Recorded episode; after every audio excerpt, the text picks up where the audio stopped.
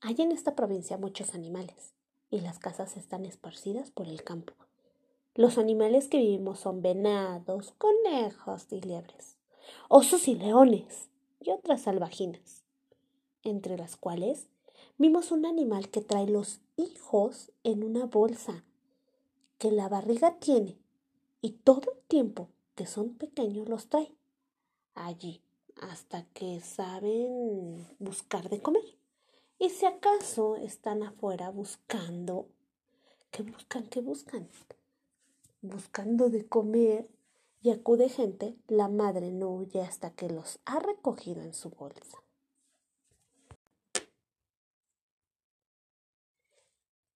Tú puedes decir que las cosas deben terminar.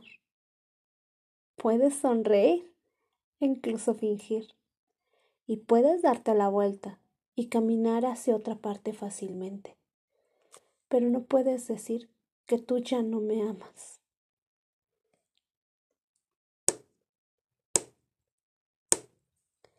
Tú puedes soñar con lo que podría suceder. Tú puedes llorar por lo que no pasará de nuevo. Y tú puedes decir que esa es la razón por la que tú te marchas, pero no puedes decir que tú ya no me amas.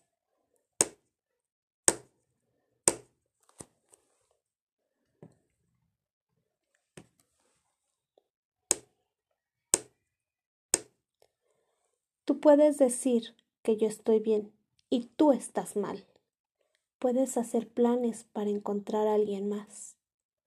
Pero no puedo creer que puedas continuar cuando sabemos que deberíamos hablar. Pero no puedes encontrar las mejores palabras que decir.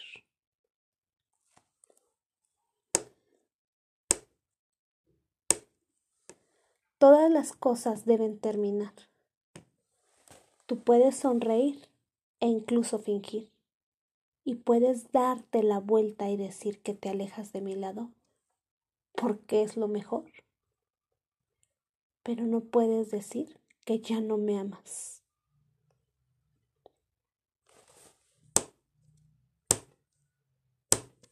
Tú puedes soñar con lo que podría suceder. Tú puedes sonreír e incluso fingir y puedes darte la vuelta y decir que te alejas de mi lado, porque es lo mejor.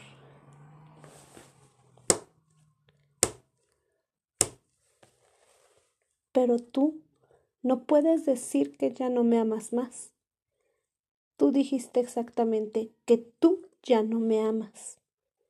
Tú dijiste exactamente que yo ya no me amo más.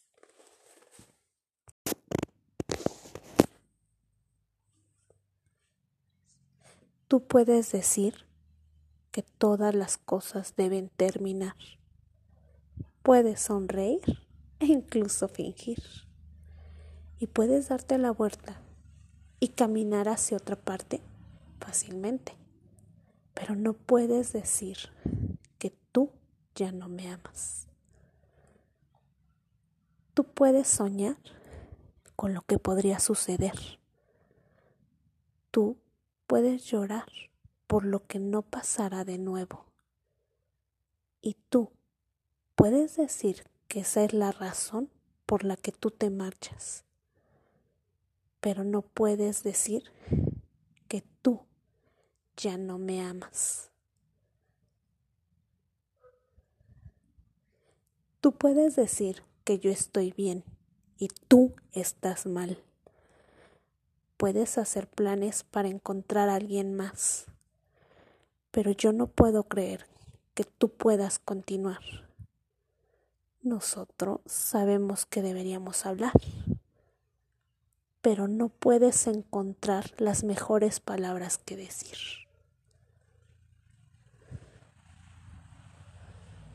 Todas las cosas deben terminar. Tú puedes sonreír e incluso fingir y puedes darte la vuelta y decir que te marchas de mi lado. Para bien, pero no puedes decir que ya no me amas. Tú puedes soñar con lo que podría suceder. tú puedes fingir e incluso sonreír.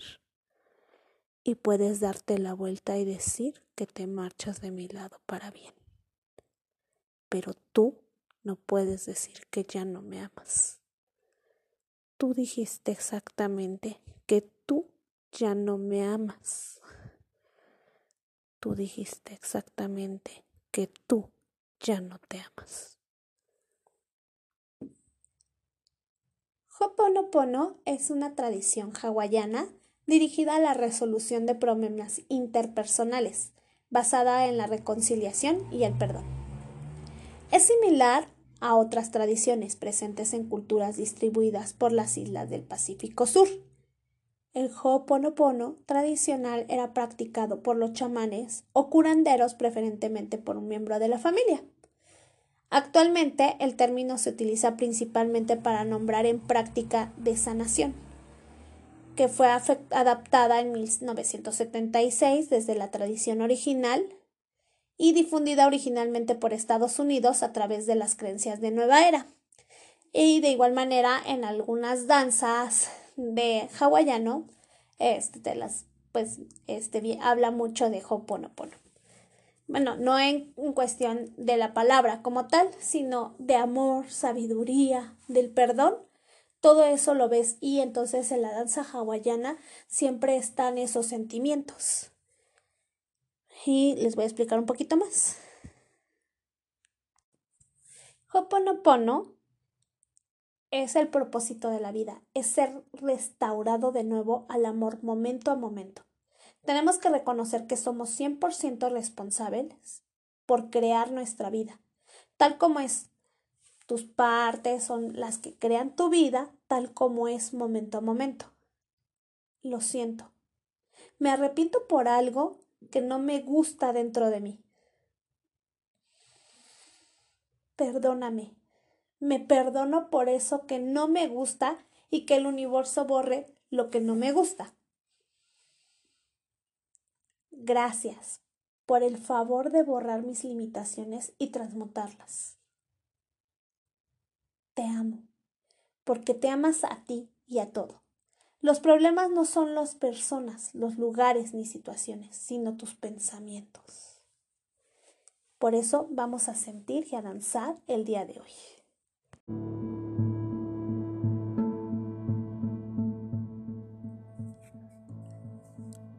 Ten mucho cuidado. Si andas por el río San Javier, ella te puede oler. Siente tu miedo. Aquellos hombres que gustan de engañar a las mujeres han caído con ella. Mi primo no creyó, pero apareció en el río muerto. Desventura o falsedad, pero ella vino por él. Tú hoy me engañaste, pero a ella no la engañarás. Se cuenta que hace mucho tiempo, Nora, la chica que vivía en el andador 46, se había enamorado de Julio, el galán de la colonia. Sin mucho porvenir, pero siendo el más codiciado por las vecinas de la colonia, y con un corazón de condominio como los mismísimos de Acueducto de Guadalupe. Él empezó a cortejarla y enamorarla, tal cual la vio, pero no contaba con que Nora fuera una mujer educada a la antigua, en espera de ser pura y casta hasta el día de su matrimonio. Al no acceder a sus presunciones y con tal de que cayera en su trampa, Julio le prometió amor eterno y matrimonio. Pero este sería algo muy sencillo y casi escondidas, ya que no contaba con mucho dinero para una fiesta. Es más, nunca tenía dinero. Con ciertas artimañas convenció a Nora para acudir el día y la hora acordados a la iglesia, ya que según él había hablado con el párroco de la iglesia. Su familia no estaba de acuerdo. Aquel hecho, de aquel hecho, así que no dieron el consentimiento. Pero su ilusión fue tan grande que por la ventana del edificio, imagínense desde el cuarto piso, arrojó un vestido sencillo pero blanco. Se arregló un poco estaba entusiasmada de aquel día. Había llorado tanto y al no contar con el apoyo de su familia, salió con el pretexto de comprar tortillas en el andador 16. Una vecina la ayudó con gran entusiasmo. Mm, aunque ella ya había sido víctima de Julio. Pensaba que algo en él podía haber cambiado. Mm, no, esos hombres nunca cambian. Rápidamente salieron hacia aquel templo. Entró corriendo con un pequeño ramo de rosas que hicieron de los jardines de la colonia. De esas rosas que tenían las vecinas y siempre las andaban cuidando y ellas pues las cortaron. Sabía que era tarde, pero su gran amor la esperaría. ¿Cuál fue su sorpresa? Que Julio ni el sacerdote estaban ahí. Así que decidió irlo a buscar al taller mecánico, en donde trabajaba. ¿Y cuál fue su sorpresa al verlo sentado con otra chica y sus amigos tomando unas caguamas? Y con un sorbo de cerveza escumpiéndola y riéndose de ella. Eres una amarrada. Nunca aflojaste y ni vengas con tus lagrimitas. Te mereces eso y más. Yo no te hice nada porque eres cruel. Aquel futuro que me prometiste solo fueron promesas rotas. Yo que desafié a mi familia por ti.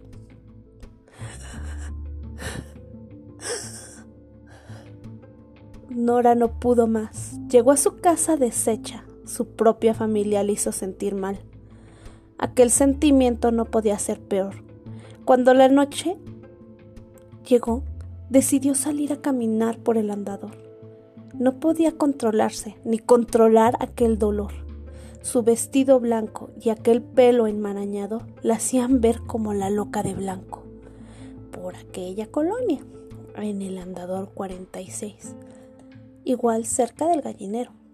Decidió subir el río y caminar por ahí sus sollozos podían escucharse. En aquella tarde de septiembre, el golpeteo del viento en la ventana acompañado de lluvia y el crecimiento del río de aguas negras se escuchaban unos sollozos y un grito muy fuerte. Tres veces el nombre de aquel hombre. Julio. Julio. Julio. Y un grito. ¡Ah! Aquella mañana, después de aquella tromba, los vecinos de aquella colonia estaban tranquilos, y entre los andadores el grito desconsolador del nombre de Nora. Nora.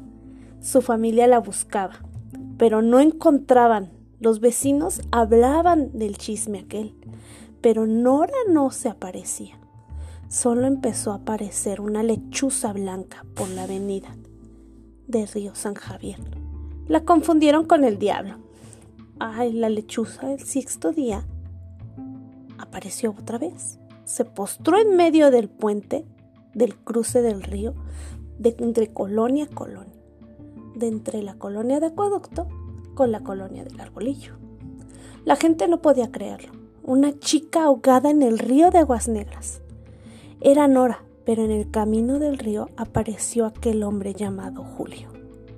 Estaba muerto ahorcado en el árbol de eucalipto, uno de tantos que se ha sembrado a las orillas del río. La lechuza se prostró en aquel árbol y alzó su vuelo. Se dice que aquella mujer en las noches de septiembre aparece en busca de algún favor de una mujer. Con el corazón roto, tienes que subir al puente de paso y gritar tres veces el nombre de aquel hombre que te rompió tu corazón y aparecerá muerto al sexto día. Eso sí, los vecinos del Arbolillo y de Acueducto de Guadalupe pagan el precio, ya que el río de aguas negras se desborda. Se dice que es en venganza de que su familia no le ayude en su dolor. Pero al sexto día aparece el hombre en cuestión y una bella lechuza blanca alza el vuelo con tranquilidad.